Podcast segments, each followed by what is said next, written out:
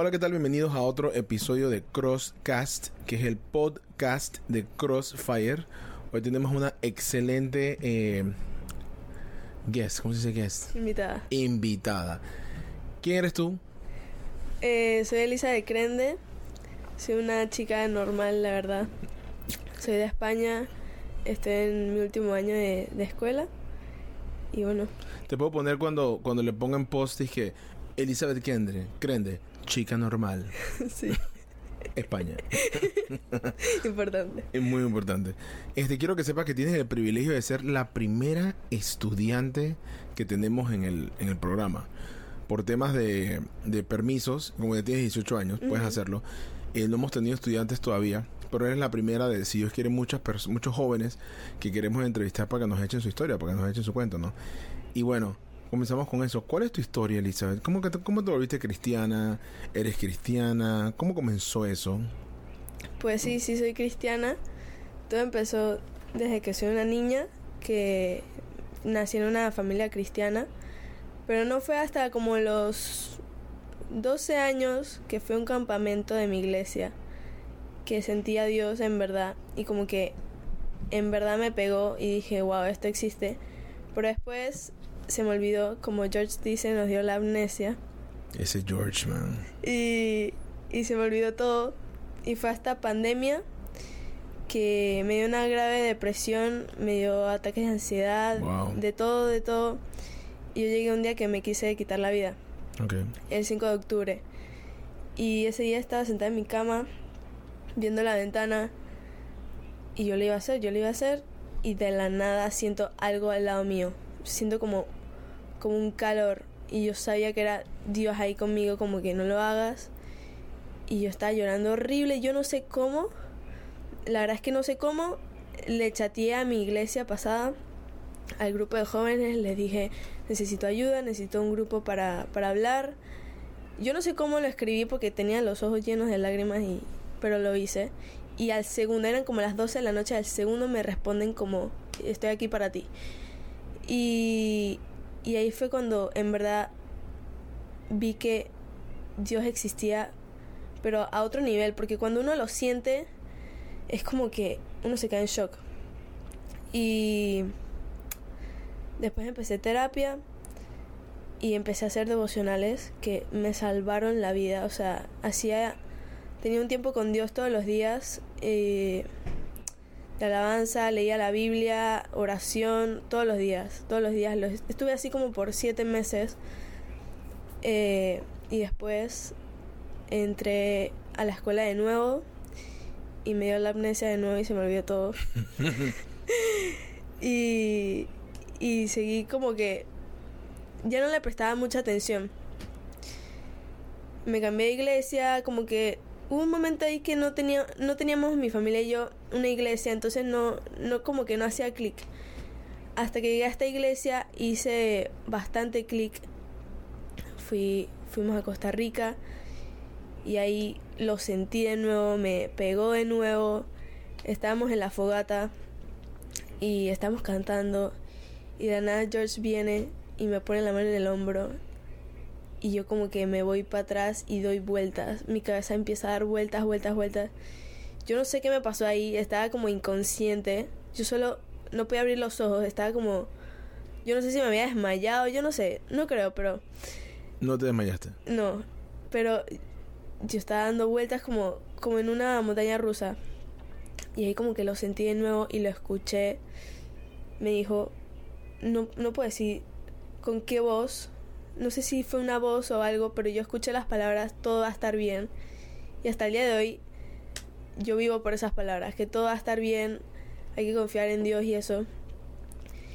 Y después de nuevo se me olvidó todo. y caí, esta vez caí bastante profundo en el mundo, en los pecados, en muchas cosas.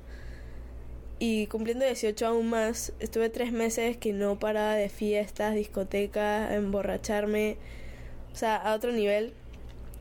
Y hace como una semana o dos estaba hablando con una amiga y le estaba contando lo mismo que le estoy contando a ustedes. Toda mi historia Y yo me di cuenta de que, ¿yo qué estaba haciendo con mi vida? Yo, o sea, ¿yo dónde ando ahorita mismo cuando yo sé que Dios existe? Cuando yo sé lo que Dios puede hacer por mí. Y yo como que estaba perdida totalmente. Y yo diciendo mi propia historia sin que nadie me dijera nada, me di cuenta de muchas cosas y de una vez vine a la iglesia. Fue un día de Crossfire y busqué a George. Dije, George, necesito hablar contigo. Yo me acuerdo, yo pensé que me ibas a contar algo, algo, algo malo. Y dije, hey, George, fleté la llanta de un carro, me chocaron. Pero es que tenías esa cara, tenías la cara de algo ha pasado, tenemos que hablar. Y primero que todo te felicito por tu valor, lo que acabas de contar en los últimos 10 minutos. Es un montón de poncheras, Elizabeth. Trataste de matarte, tuviste experiencias con Dios, escuchaste la voz de Dios. Eh, el tema de la amnesia. Para la gente que no ha escuchado ese tal George, ¿qué es la amnesia que le da a uno? Bueno, en pocas palabras, se te olvida todo lo que ha pasado y es como si nada, como si nada hubiese pasado, aunque haya sido algo extraordinario, como que se nos olvida. Y es algo que a todos los seres humanos les pasa. ¿Hay algún, te, te lo digo porque sé que sabes, ¿hay algún tipo de historia en la Biblia donde algún grupo de personas le haya dado eso? Eh, Que se les olvide que Dios hace cosas increíbles, o sea, sí, muchas veces. múltiples. El pueblo de Israel, a cada rato, cada dos páginas, están diciendo, ¿por qué no vamos para Egipto otra vez? Esto es una porquería. Dios hace algo sobrenatural, abre el mar, comienzan a llover pájaros, sale agua de una piedra, eh, se manifiesta en una nube de fuego. Y a la página siguiente, cuando hay un problemita, Dios no existe, vamos Dios, a... ¿dónde estás? No te veo, no te escucho, no haces nada. Sí, muchas veces pensamos eso que, que Dios nos tiene que poner a prueba para ver que Él existe y, y cuando las cosas van bien se nos olvida. Se nos olvida todo y, y yo espero no perderme de nuevo porque siento que esta vez sí me pegó en verdad como con otra madurez. Porque las consecuencias son diferentes cuando tienes 18 años. O sea, Sí. tú tienes ahorita mismo acceso a un montón de porquerías que son legales completamente, promovidas eh, eh, en el mundo de las películas, en el mundo de, de- en el mundo en general. O sea, el pecado es promovido. Tú debes estar experimentando un montón de poncheras. El hecho de tú tomar la decisión de hacer lo que estás haciendo ahorita mismo va en contra de lo que te dice todo el mundo. Pero si este le da para hacer locuras, man. Este le da para emborracharse, este le da para estirar las piernas del cuerpo y como que probar cada uno, agarrar la cucharita y probar todos los sabores de helado para ver cuál es el que te gusta. Le da para hacer porque eres joven. Eso es lo que te vende el mundo. Y lo que tú estás haciendo ahorita mismo toma un grado de madurez que yo no tuve a tu edad. A tu edad yo no tuve esta oportunidad que tienes tú y que tiene toda esta gente de, de como ver la Biblia como no solamente un bla bla bla, sino como que, hey, esto es verdad, esto realmente pasa. O sea, yo nunca tuve una experiencia como tú tuviste con Dios. A mí Dios nunca me habló así. O por lo menos yo no lo estaba escuchando. Y yo creo que de que te va a ir perfecto, no te va a ir perfecto, Elizabeth. Para nada. Eso te lo puedo garantizar. Pero lo que tienes que saber es reconocer los tiempos. De que, espérate, I've been here before. Esto ya ha pasado antes. Yo sé para dónde va esa calle. O sea, tú estás yendo, estás, has estado viendo calles. Y la idea es que a medida que vas madurando, te vas metiendo a menos calles porque ya has ido ahí. O sea, ¿cómo sientes que es el la transición de ahorita que estamos de que "Woo", a hey, yo qué hago aquí? ¿Pasa rápido? ¿Pasa de poquito a poco? ¿O ¿Cómo, cómo te pasó a ti? ¿Cómo caíste esta última vez? ¿Cómo fue? ¿Gradual de una vez? Tipo, ¿cómo, cómo es que me di cuenta? ¿Cómo comenzaste a olvidarte de Dios esta última vez? ¿Gradualmente? ¿Fueron amigos? ¿Fueron personas? ¿Fueron...? Fueron personas, más que nada porque yo antes, por ejemplo, la última vez que fue en Costa Rica, yo antes estaba con, con un noviecito que tenía. Costa Rica es el viaje de misiones que hacemos en Crossfire por una semana, que es una, una bomba espiritual de otro nivel, sí. Y Noviecito, qué tierno. un noviecito. bueno, tenía un novio Ajá, noviezón. Ajá. y, y yo con él como que él no creía mucho en Dios, entonces no era algo que yo podía compartir con él. Y yo, una vez estamos ahí y yo le dije, es que yo contigo no estoy siendo el camino correcto. Y yo sabía que no estaba bien. Entonces, yo llegando de Costa Rica, yo de nuevo estoy con él. Y, y yo de nuevo caigo en las cosas malas, en rodearme con gente mala, en ir a fiestas, en ir a parkings, como dicen ahora.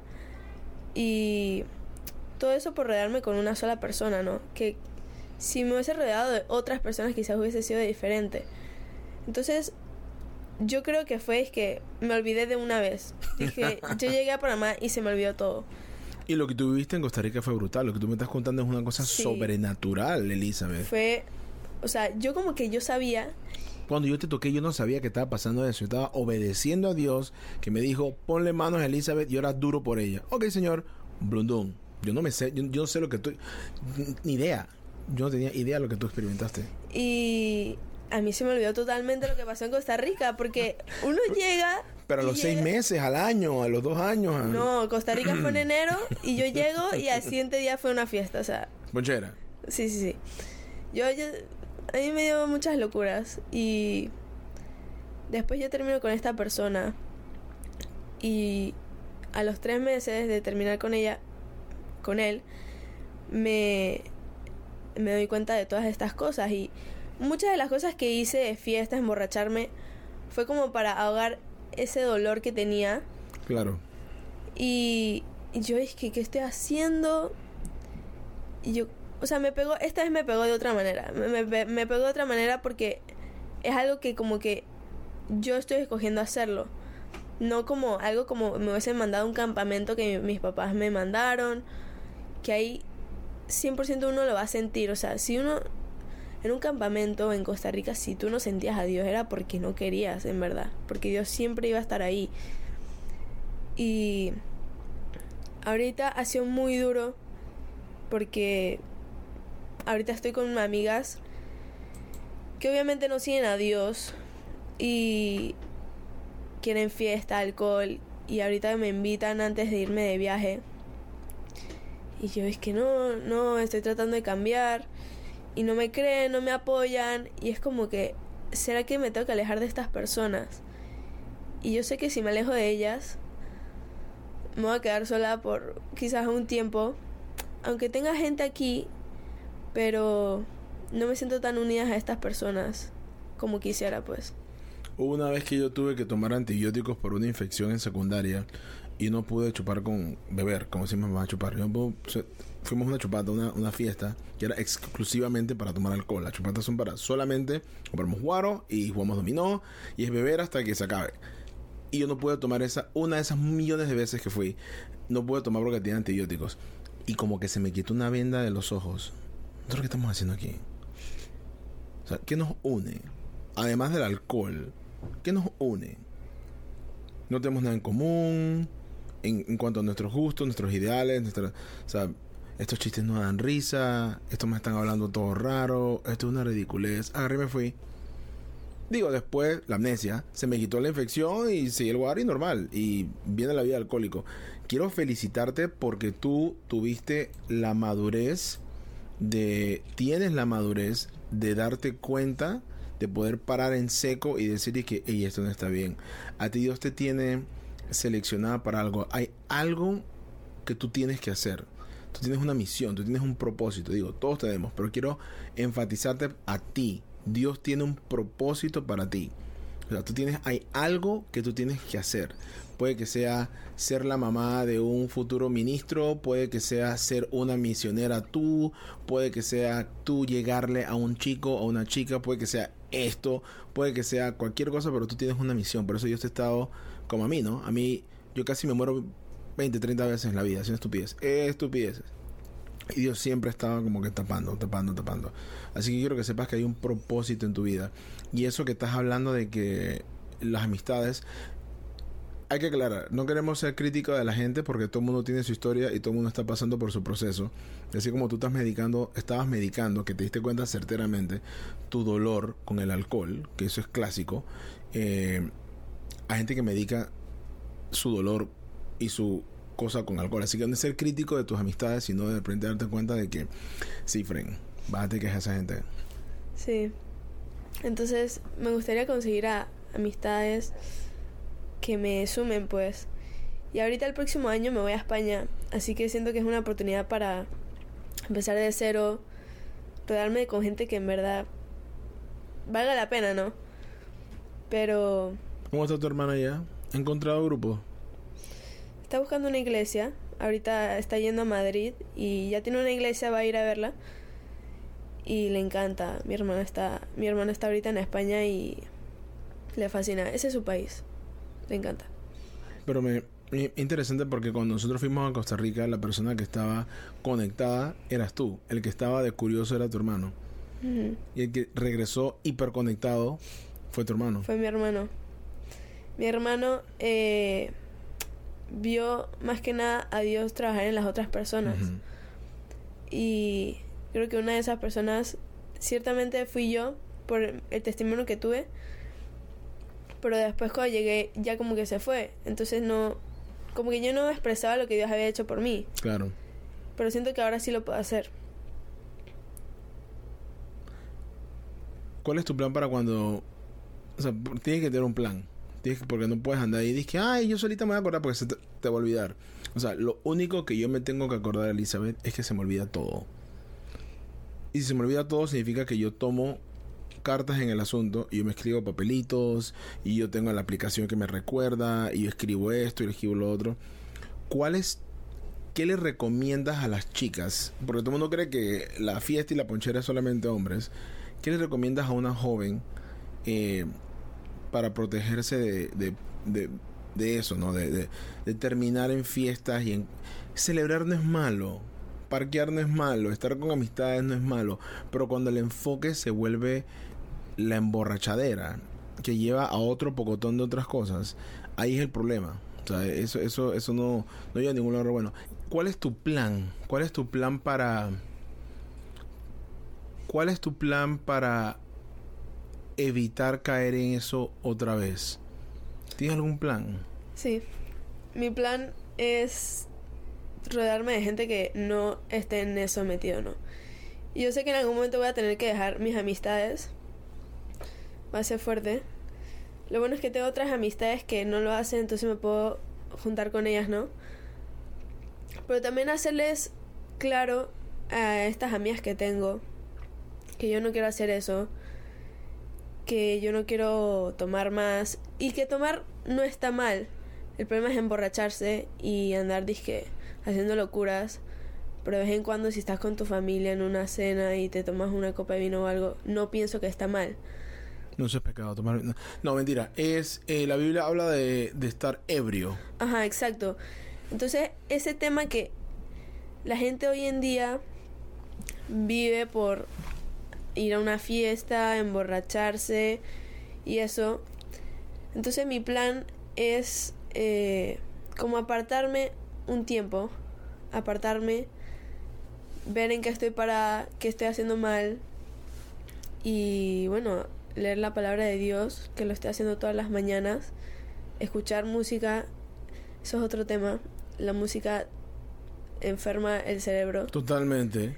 Y estoy escuchando música cristiana Pero habías no estado escuchando música cristiana. antes. Sí, de vez en cuando, pero habían canciones que las letras nada que ver. Nada que ver y eso tarde o temprano se te mete a la mente. ¿Pero por qué?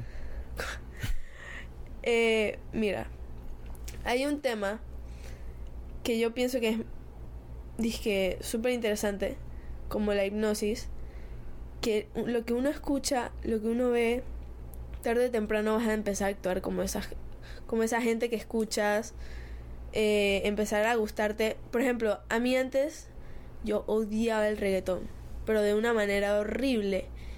Y en este tiempo que estuve yendo a fiestas y eso, de la nada me empezó a gustar. Y entonces empiezas a querer ir a fiestas, empiezas a querer ir a discotecas. Y eso es como que caes en el pecado con tan solo escuchar canciones que uno piensa que son inofensivas. Claro. El género no tiene nada de malo. O sea, no, No, nada- no, el género es, no. es la letra. Es la letra totalmente. Y Lo que promueve la letra, lo que, lo que valida la letra. Porque si tú estás viviendo, porque te está programando. O sea, tu cerebro a esta edad y a todas las edades de cierta forma u otra es una esponja. Tú lo programas.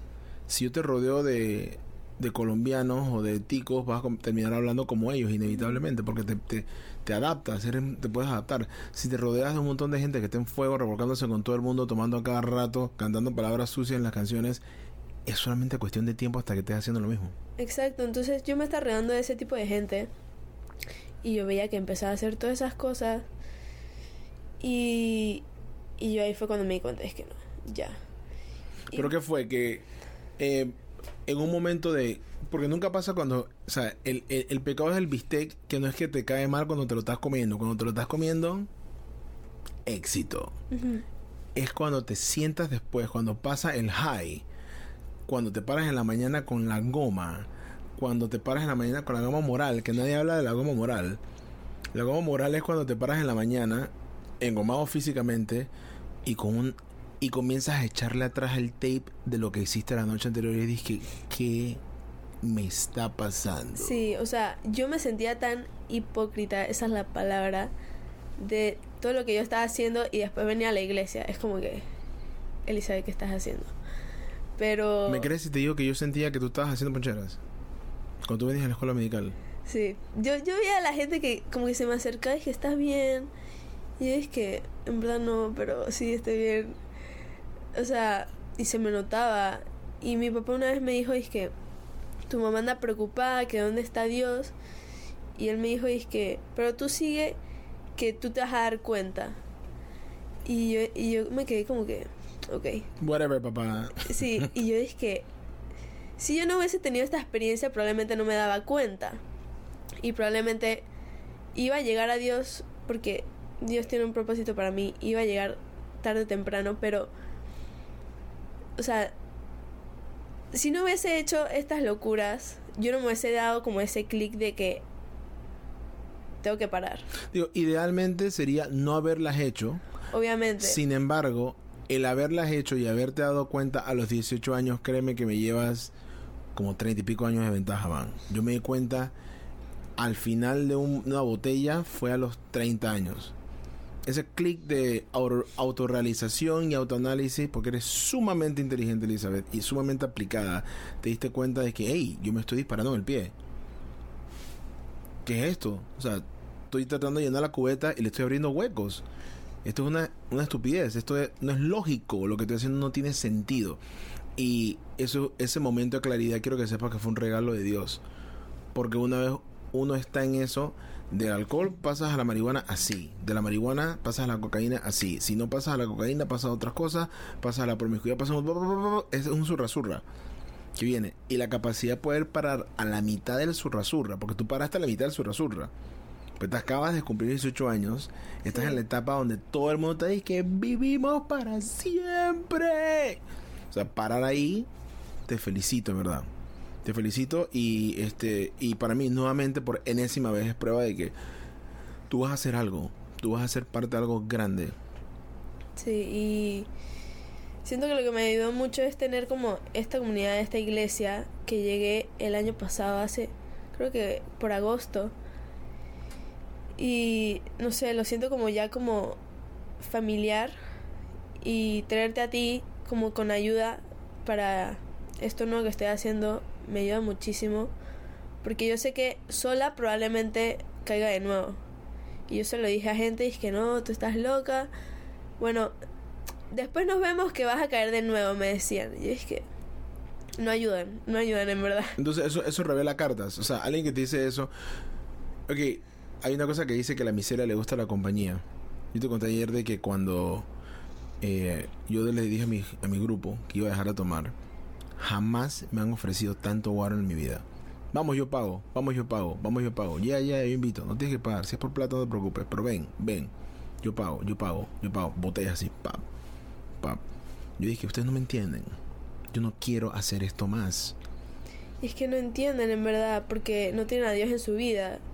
Y es que mucha gente... y no estamos siendo críticos, no estamos tratando de hacer nadie sentir no, mal. claro, pero si la gente supiese lo que Dios hace en la vida de uno, de, eh, todos dejarían de hacer esas cosas. ¿Por qué la gente toma? ¿Por qué tú tomas?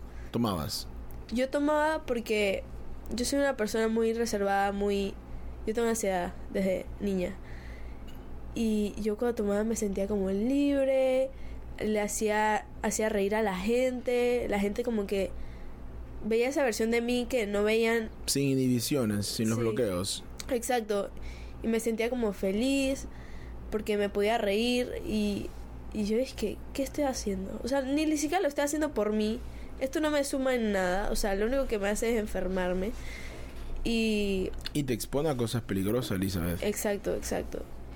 Y, y bueno, la verdad es que me alegro haber salido, pero... O sea, Y quiero que sepas que existe la posibilidad de que Dios en algún momento puede, como me lo hizo conmigo, que te comprometa que no puedes tomar alcohol más nunca en tu vida. sí. Pues por ahora siento que no, no lo necesito. No tengo por qué hacerlo. Ni siquiera para una cena o lo que sea, para Navidad, whatever. En verdad que no, no, no siento. Y yo le dije a una amiga, porque ahorita, para los que no saben, me voy a Grecia. Eh, con mi Meta- promoción. metafóricamente a Grecia, literalmente a Grecia. Literalmente me voy a Grecia el sábado. Y, y yo le decía a mis amigas que, ¿y qué vas a hacer? Ellos me decían que, ¿qué vas a hacer en Grecia? Que, que es el viaje de promoción, hay que hacer locuras. Y yo es que no. Hay que hacer locura. Sí, sí, hay que hacer locura. Y yo decía, no, no, no, yo me voy a portar tranquila, yo soy turista, yo no voy a hacer nada. Y ellos dicen, ¿y no vas a tomar? Y yo es que no, no, no, ¿para qué? ¿Para qué tomar? Y me dicen, ah, pero al menos un traguito en Grecia. Y es que, ¿para qué? O sea, ¿cuál es la necesidad de simplemente haber dicho es que, ay, me tomé un trago en Grecia? Es como que... Si yo no puedo disfrutar la vida sin el alcohol, significa que no estoy disfrutando la vida. Exacto, y me quedó muy pegado en la mente lo que me dijiste, que hay muchas maneras de disfrutar la vida. Y por ejemplo, en vez de irme a tomar en Grecia, me puedo ir a verme el amanecer en la playa. O sea, Señor, o sea, yo he contado esto aquí varias veces y la gente que escucha el podcast estar cansada de escucharlo de mi amiga que se suicidó súper cocainómana y unas semanas antes de, quitarse la vida estamos jugando billar y la tipa me dice, Fren, yo fui a Bocas del Toro y vi a unos delfines en un amanecer de un color precioso, me ser turquesa o no sé qué cosa, precioso y los delfines saltaban y no sentí nada porque no estaba cogiendo cocaína. O sea, nada. Eso es para que cualquier persona tire una lágrima o linda es la naturaleza, Ra, el cielo, los astros, la, la casualidad, lo que sea lo que creas. O sea, es fue un, era- ella misma aceptó de que ese era un momento full espiritual o de maravilla ante la, la grandeza de la, de, de la naturaleza que la mano pudo sentir porque no estaba jalando cocaína. Llegó al cuarto donde no había delfines, me imagino, donde no había un cuarto, se jaló o en un baño con una llave, fra, y ahí sintió como si estuviera viendo delfines. Ese era su trip. Y la man se mató. O sea, fue triste. Yo tenía 19 años cuando eso y cuando nos enteramos que se mató fue que wow. Y a mí se me olvidó, por supuesto, por la amnesia. Pero es eso. Si lo único que te trae felicidad es el guaro, tú puedes tomar alcohol debajo de este escritorio y pasar el momento de tu vida ahí abajo en fuego. Ojalá te un jale de cocaína o, o marihuana y estás ahí. Cuando tú vas a un bar en la mañana y prendes todas las luces, es la cosa más patética y triste del mundo. Mm, Yo tuve la oportunidad de ir a un par de bares con, con una compañía que estamos haciendo unas limpiezas, unas cosas. Y es disque que esta gallada, es- y discoteca famosa, íbamos de día con las luces prendidas, disque, esto es una porquería, man, este- esto es un dump, que, que esta estupidez.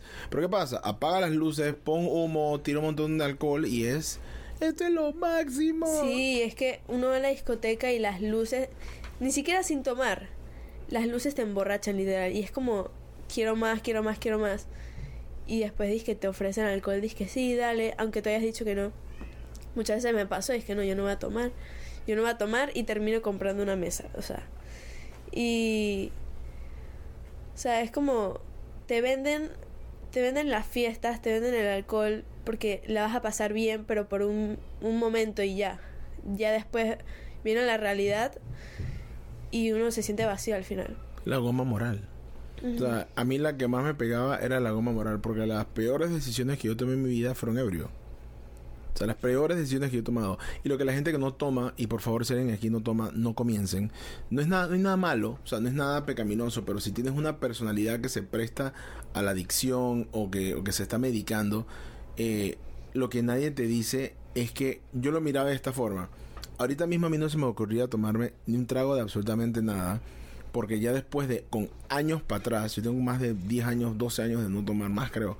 Y mirando para atrás, cada etapa, digamos, si yo pongo aquí 14 shots de tequila, cada shot de tequila, una vez lo asimila mi cuerpo y lo metaboliza y me hace efecto, me resta 5 años de edad. En tu caso serían 1 o 3 o 1 y pico. Significa que yo estoy regresando, regresando. Y al tú regresar comienzas a perder inhibiciones. Porque un peladito de 7 años no le importan tres pepinos que están diciendo de él. ¡Ah! Menos a uno de 3. Y uno de 2 hace pupú en los pantalones. Que es lo que le pasa a la gente cuando queda súper, duper ebria, man. Yo jamás le daría las llaves a una versión más joven mía. Porque la versión más joven mía era iracundo, irresponsable. Este. Yo no, yo no puedo las llaves de mi vida a ese, a ese payaso, man. O sea, al tú tomar fuera de control, o sea, llevo, o sea, cinco, un año tú todavía sigues siendo Elizabeth, es normal, sabes las normas de la sociedad, pero a medida que le vas dando y le vas dando y le vas dando, llega un momento que que ya, que estás parándote en mesa, hay gente que le gusta la pelea, hay gente que le gusta la revolcadera, hay gente que le gusta decir palabras sucias, hay gente que le gusta seguir tomando más, hay gente que le encanta llorar, no puedo llorar, mi papá, hay gente que eh, chiste para todo, hay gente que este que queda inconsciente. Lo mío era que da blackout. Yo tomaba para para dormir.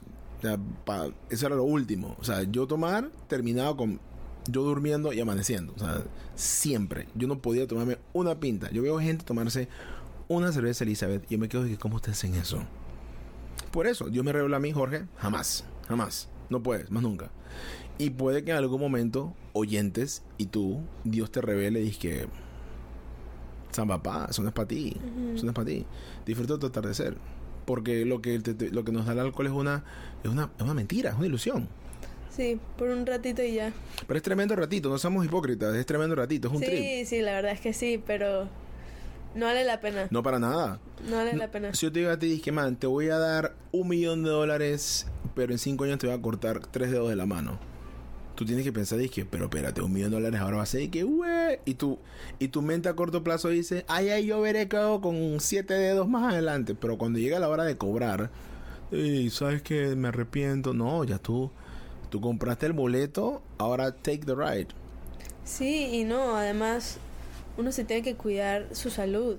O sea, aparte de lo espiritual y todo, eso no te hace bien. No te hace bien y menos si tomas medicamentos o cosas así que, o sea, estás interfiriendo con tu cerebro, tu salud, tu, tu hígado, cosas que Dios te está dando y tú le estás tirando botellas, o sea, no. Nuevecito. O sea, sí. te, están dando un carro nuevecito, estás agarrando una llave, le estás pasando por el lado y ¡ah! Exacto, y, y yo pues tomo medicamentos para, para los tics nerviosos. Para los que no sepan, tengo Tourette's.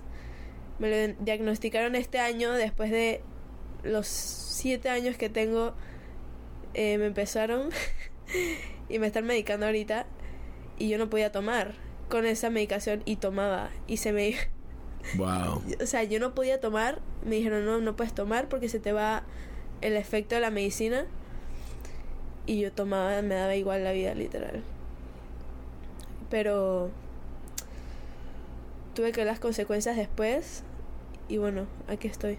Quiero que sepas que no hay nada que tú puedas hacer o decirme, o a mí y mi esposa en este caso, que nos haga pensar menos de ti. Yo creo que eso tú lo sabes, ¿no? Sí, sí, lo sé. O sea, no hay nada que tú me puedas decir que, que yo diga que Elizabeth, ¿cómo pudiste? No, porque todos somos sumamente capaces. O sea, si hay alguna aquí oyendo y está pensando, ay, esa chiquilla está perdida, mira que cómo está, juegue vivo que puede ser usted la próxima semana. O sea, todo no, y, y el día que yo me di cuenta, la semana antes, unos días antes, yo estaba en la discoteca, tomando, emborrachándome.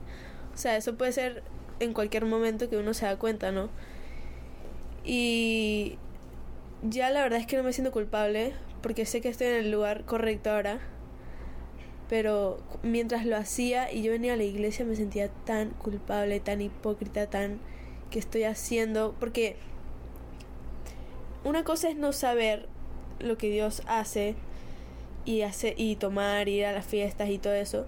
Y otra cosa es sí saber lo que Dios hace por ti y tomar ir a fiestas, uno se siente horrible. Claro o sea, uno se siente horrible de una manera y también viendo cómo Dios actúa en los demás, sabiendo que yo quisiera seguir ese, ese camino y ver que estoy en el camino incorrecto, uno se, uno se siente mal, en verdad. Claro, y este... Pero qué bueno que decidiste venir, porque hay gente que... Hay gente que se bautiza, inevitablemente peca, porque el pecado no es solamente el obvio que estabas viviendo tú, porque estás viviendo pecado obvio, tú estás haciendo poncheras, haciendo poncheras, es también el pegarle cuatro gritos a tu mamá segundos antes de pararte en el escenario y cantarle a Dios. Sí, Es eh, ver a una persona con ojos de terrible lujuria antes de venir aquí a la iglesia. Es andar iracundo y bravo con todo el mundo constantemente hasta que tenga un micrófono para que hables en el podio. Es eh, este, tenerle rabia a todo el mundo. Él está, está amargado. Ser ambicioso a morir. eh, mantener odio en tu corazón por una persona. O sea, que cualquier persona que te esté escuchando y te diciendo, dice que, ay, esa chica significa que ellos pecan, todos pecamos diferente. Todos tenemos nuestras diferentes formas de pecar. Todos estamos apartados de Dios, pero hay ciertos hay ciertas cosas como son tan públicas, tan, o sea, lo que tú estabas haciendo es algo como que tú no podías pararte a cantar un domingo ahí. no. De hecho, cuando me preguntaste si me quería bautizar, ¿cuántas veces te dije que no? Múltiples veces, múltiples veces. Porque yo no lo iba a hacer sintiéndome tan culpable y sabiendo que iba a seguir haciendo las cosas así. Porque no me había entrado como el chip, dije, hey, ya. Es que te- es aprender a la buena o a la mala. Claro. Y la mala a ti te duró poquito. Sí. Se siente que fue un montón de tiempo, pero te duró Yo poquito. siento que fue demasiado tiempo, pero fueron tres meses nada más. Y de hecho, o sea, desde antes yo estaba yendo a parkings, emborrachándome, pero estos últimos tres meses de que cumplí 18 fueron la locura. Y. Y bueno, Pero bueno, bienvenida a casa. La puerta nunca, no hay puerta, man, la puerta está abierta hasta el momento en que mueras. Ahí se cierra la puerta, no hay echa para atrás. Así que la- Dios sabe todo lo que tú has hecho, todo lo que estás haciendo y todo lo que vas a hacer. Y Él murió por todo eso. Aquí hablamos de que Dios existe fuera del tiempo. Así que no hay nada que tú puedas hacer que te pueda separar de Él. Y eso lo que nos hace a nosotros es pensar qué estoy haciendo y nos hace como recapacitar. Si en algún momento, Elizabeth, de tu vida, te lo digo en nombre de mi esposa porque sé que está de acuerdo, te encuentras en otro momento oscuro, porque puede pasar, estamos aquí para ti. 100%. Y puede, o sea, nosotros nos ha llamado gente que se ha graduado hace años. "Ey, ayer me fui por una fiesta y este pasó bla, bla, bla, bla, bla, bla. Y me siento como una basura, man. Goma moral. ¿Están bravos conmigo? No, para nada. O sea, estás primero que todo, estás bien. Estás en un lugar seguro, este, te hicieron daño, le hiciste daño a alguien, estás bien, estás físicamente bien. Ok. Y hacemos como una biopsia. Cuéntanos cómo llegaste a ese lugar. Porque tú es que estabas leyendo un libro y apareciste en. No voy a decir lo que es, en lo que, en lo que terminó pasando en ese bonche de gente. Eh, no, fue una serie de eventos que ahora mirándolo para atrás, yo pude haber parado sí. en múltiples momentos y que yo no paré. Sí, o sea, lo- sí. Uno empieza con una fiestecita con amigos, unas cervezas, después empieza fiestas más grandes, después empiezan los shots, después cumples 18 y quieres hacer tu fiesta en la discoteca. Y bueno, después vienen otras cosas que gracias a Dios no caí, pero sé que mucha gente está ahorita en eso, muchos amigos míos están en eso también. Pero bueno, gracias a Dios me di cuenta rápido. Hay que orar por esos amigos. Aunque pequé mucho, pero como les digo, sé que Dios me perdona y, y no tengo que preocuparme por eso más. Hay que, hay que orar por esos pelados y esas peladas. Y tengo paseros que todavía están en esa vuelta. De mi edad. Yo me he encontrado a gente en el supermercado que yo estoy metiendo pañales y ellos están metiendo cajas. Sí. George, qué sopa, loco, eh, qué sopa. ¿Qué eres? Soy pastor y lo demás. ¿Y ustedes? Nada, y saben la misma, ¿no? Pinta, jugar ponchera. Eso es lo que digo, es una vida vacía, una vida que no te suma, no, no puedes avanzar. O sea, todas las cosas que uno puede explorar de la vida de otra manera, una manera sana, y uno se pierde muchas cosas por andar metido en eso. Porque no estás haciendo nada. Estás en un local, en, un- en un- una ubicación, consumiendo un producto que está transportando tu mente a, digamos que, a otra realidad alterada. Y te sientes que estás haciendo cosas, pero realmente no estás yendo a ningún lugar. No, no, no, no te suma en nada. O sea, vete a ver las pirámides, vete a Machu Picchu, escribe un libro, Exacto. tómate un cafecito mirando un atardecer, tómate una siesta a las 3 de la tarde que... ah, toca tu gatito, eh, no sé, escucha música, pinta un cuadro, Elizabeth, tú pintas precioso, pero súper bonito. Eh, haz, eh, no sé, exprésate musical, artísticamente, escribe poesía, eh, no sé, corre, camina, viaja, conoce, construye, destruye, no sé, hay tantas cosas, hay un mundo tan infinitamente enorme de posibilidades que cuando una, gente, una persona me dice, cuando la, primera cosa que me dijeron cuando dije no voy a tomar más, me decían, ¿y ahora qué vas a hacer? ¿Cómo te vas a divertir? Y eso lo que está revelando es que para ellos la única forma de divertirse es enfogándose. Sí, exacto. Yo, yo tuve que poner a mi en su lugar a mis amigas cuando les dije que hay muchas maneras de disfrutar la vida sin tomar. Ellas se quedaron pensando como que es verdad. Es verdad cuando les dije que no iba a tomar en Grecia, que no iba a andar haciendo locuras, yo iba a andar tranquilita. Ellas como que se dieron cuenta es que es verdad, Elizabeth. Y, y o sea, a mí me encanta ver el amanecer con mi café en las mañanas. Mi papá se me queda mirando como que, ¿tú qué estás haciendo? Son las cinco y media de la mañana. Y yo en el balcón ahí viendo el, el amanecer. Pero hay cosas pequeñas que uno debe de tomar más en cuenta. Que al final esos pequeños detalles son los que te van a hacer más feliz. Y como consejo para las chicas o chicos que estén en mi edad y vean que como que están cayendo en eso, es ver con quién estás rodeado, porque eso es muy importante. O sea, si estás rodeado de gente que toma, que va a fiestas, no esperes que tú vayas a seguir el camino de Dios sin caer en eso. Porque yo lo seguí por muchos años, igual caí en eso. O sea, eso es algo que se puede caer muy fácil porque Satanás está ahí siempre, siempre, siempre tratando de que tú salgas de ese camino lo más rápido posible. Porque tú eres una amenaza, Elizabeth. O sea, el- los ladrones no roban en casa que no tiene cosas. O sea, tú eres obviamente una amenaza. O sea, sin saberlo, tú le presentaste una opción a tus amigas que ni siquiera se habían imaginado, man. O sea, tú guardas tu figura. O sea, tú cuando comes, comes. Hay cosas que no comes para guardar la figura. Imagino que ellas también. Para una persona que lucha con la comida, la idea de ir a Grecia no es enfogarse en guaro, es enfogarse en comida, man. Que es otra forma de embriagarse. La gente cree que embriagarse es solamente alcohol. Hay gente que se embriaga con comida, hay gente que se embriaga con poder, hay gente que se embriaga con lujuria, hay gente que se embriaga con eh, cualquier cantidad de cosas, con juegos de video, con el fútbol. Y embriagarse es perder la sobriedad, perder la capacidad de, de- de- de tener la mente clara y poder enfocar y tomar buenas decisiones. Y puede pasar con otras cosas. O sea, de repente le puedes, inclusive Dios te puede tener en el, en donde ellas están para mostrarles. Yo sigo siendo la misma Elizabeth, man. Yo sigo tripeando la vida, sigo diciendo, esos chistes están en ti. Esa, ese humor está en ti, esa sociabilidad existe en ti. La, la- la persona que tiene la capacidad de sacar esos rasgos afuera sin la necesidad de algo externo es el alcohol. Es como la plumita de Dumbo.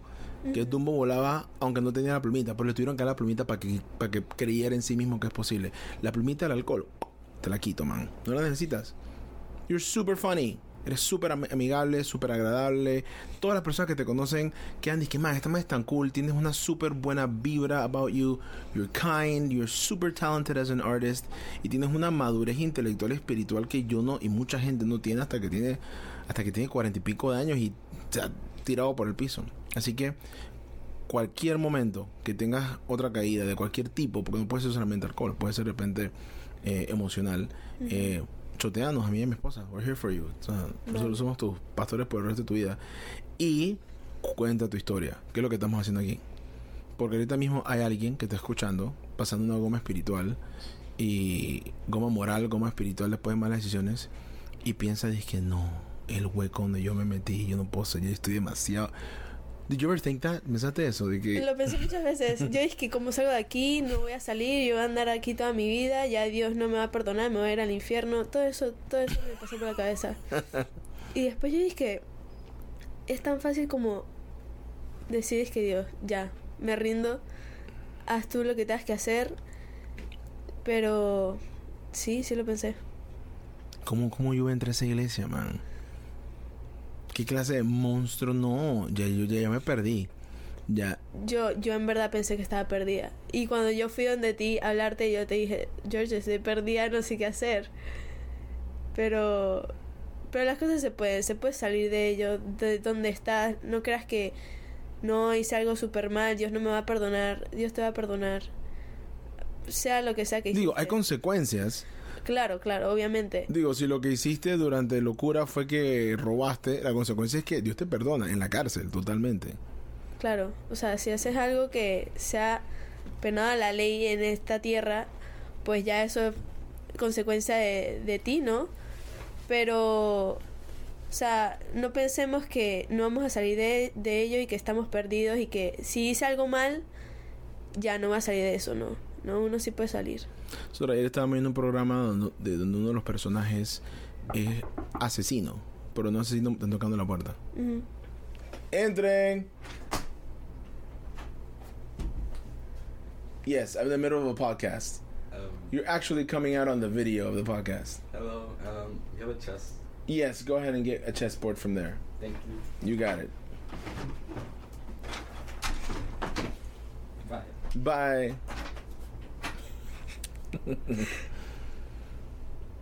O sea, no fue ni siquiera dije, hey, perdón, mejor vengo más tarde. Permiso, mi, mi, mi- Si hubiera estado en vivo. No importa. Aquí, eh, aquí la gente contar la gana. Pero es eso, o sea, ese jamón, yo lo amo. Él me viene a mi casa, el man es pana, el me tiene súper confianza. Me tiene sus poncheras. Todo el mundo tiene sus poncheras. Tengo que hacer el beginning otra vez. Ok, entonces como que en conclusión, no hay nada que tú puedas hacer para alejarte del amor de Dios. Exacto. O sea, no hay hueco más profundo. Ayer estábamos viendo una película de un tipo que fue parte, que era como un nazi. Y muestran como que la cantidad de personas que le había matado. Y yo tuve que decirle a mi esposa, si ese hombre en algún momento de su vida, al final, antes de morir, horas antes de morir, sinceramente, no por miedo, sino por sinceramente, acepta en fe el sacrificio de Jesucristo para restaurar su relación con Dios todo eso hubiera sido perdonado. Sinceramente, pero hay una cosa es sincera, otra cosa es tengo miedo, me estoy muriendo, no quiero ir al infierno. Ay, por si acaso.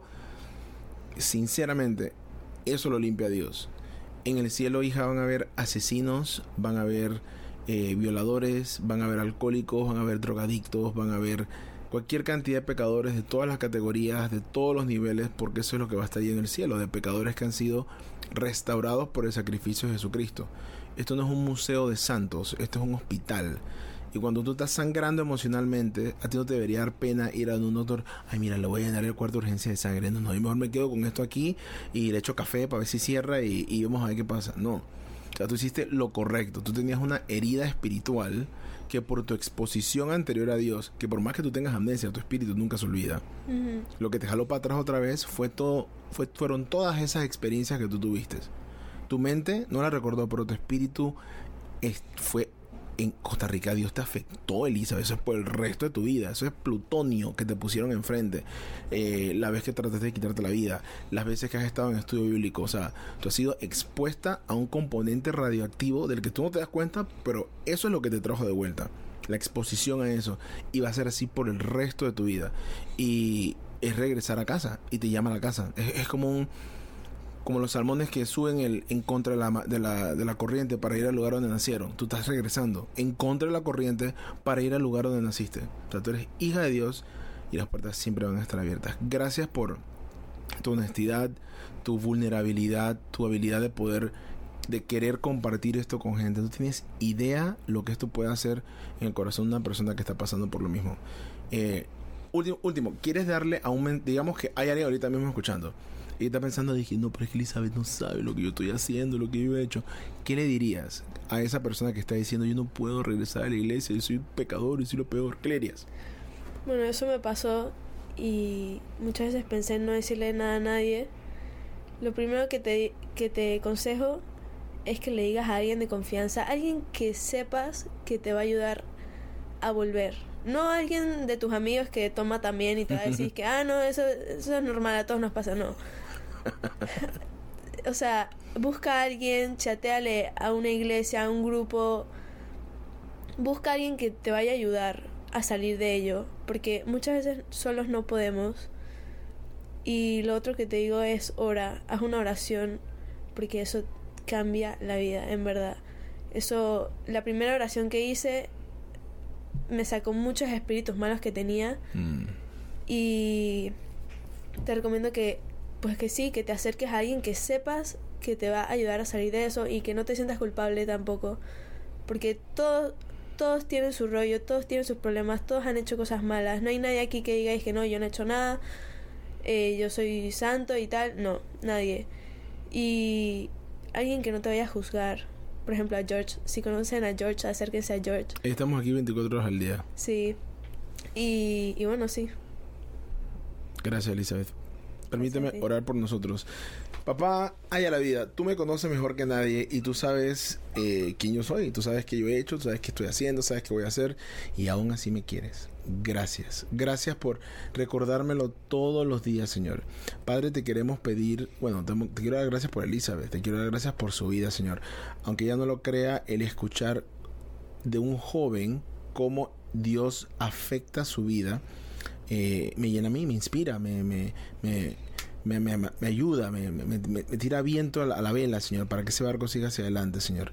Gracias por, por enseñarme de que a esa edad se puede tener una madurez espiritual a punta de zapatazos y golpes también, Señor.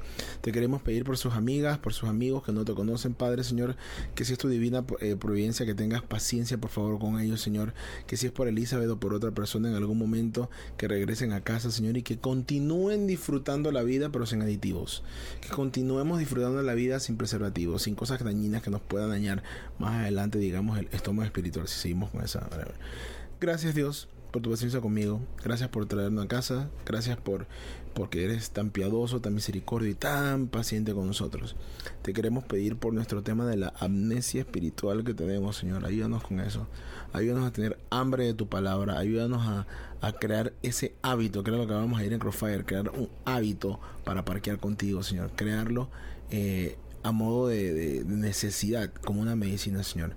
Gracias nuevamente por Elizabeth. Gracias por, eh, por su vida y te pedimos que la sigas bendiciendo y que la protejas por favor en ese viaje que va a ser a Grecia, Señor. Padre, cuando venga la tentación, porque va a venir, Señor, ayúdala a, a, pasar por un proceso mental breve para saber cómo tomar buenas decisiones que, que, te, que te den gloria a ti, Señor, y que por sus decisiones eh, de abstenerse a hacer cosas, eh, cree dudas y preguntas en sus amigos y amigas y que ella pueda dar fe y testimonio que no solamente se puede disfrutar la vida a punta de excesos y de alcohol y de drogas y esas cosas, Señor. Gracias nuevamente en el nombre de Jesucristo. Amén. Amén. Elizabeth, gracias por venir. Que Dios te bendiga. Amén. Gracias. Chao.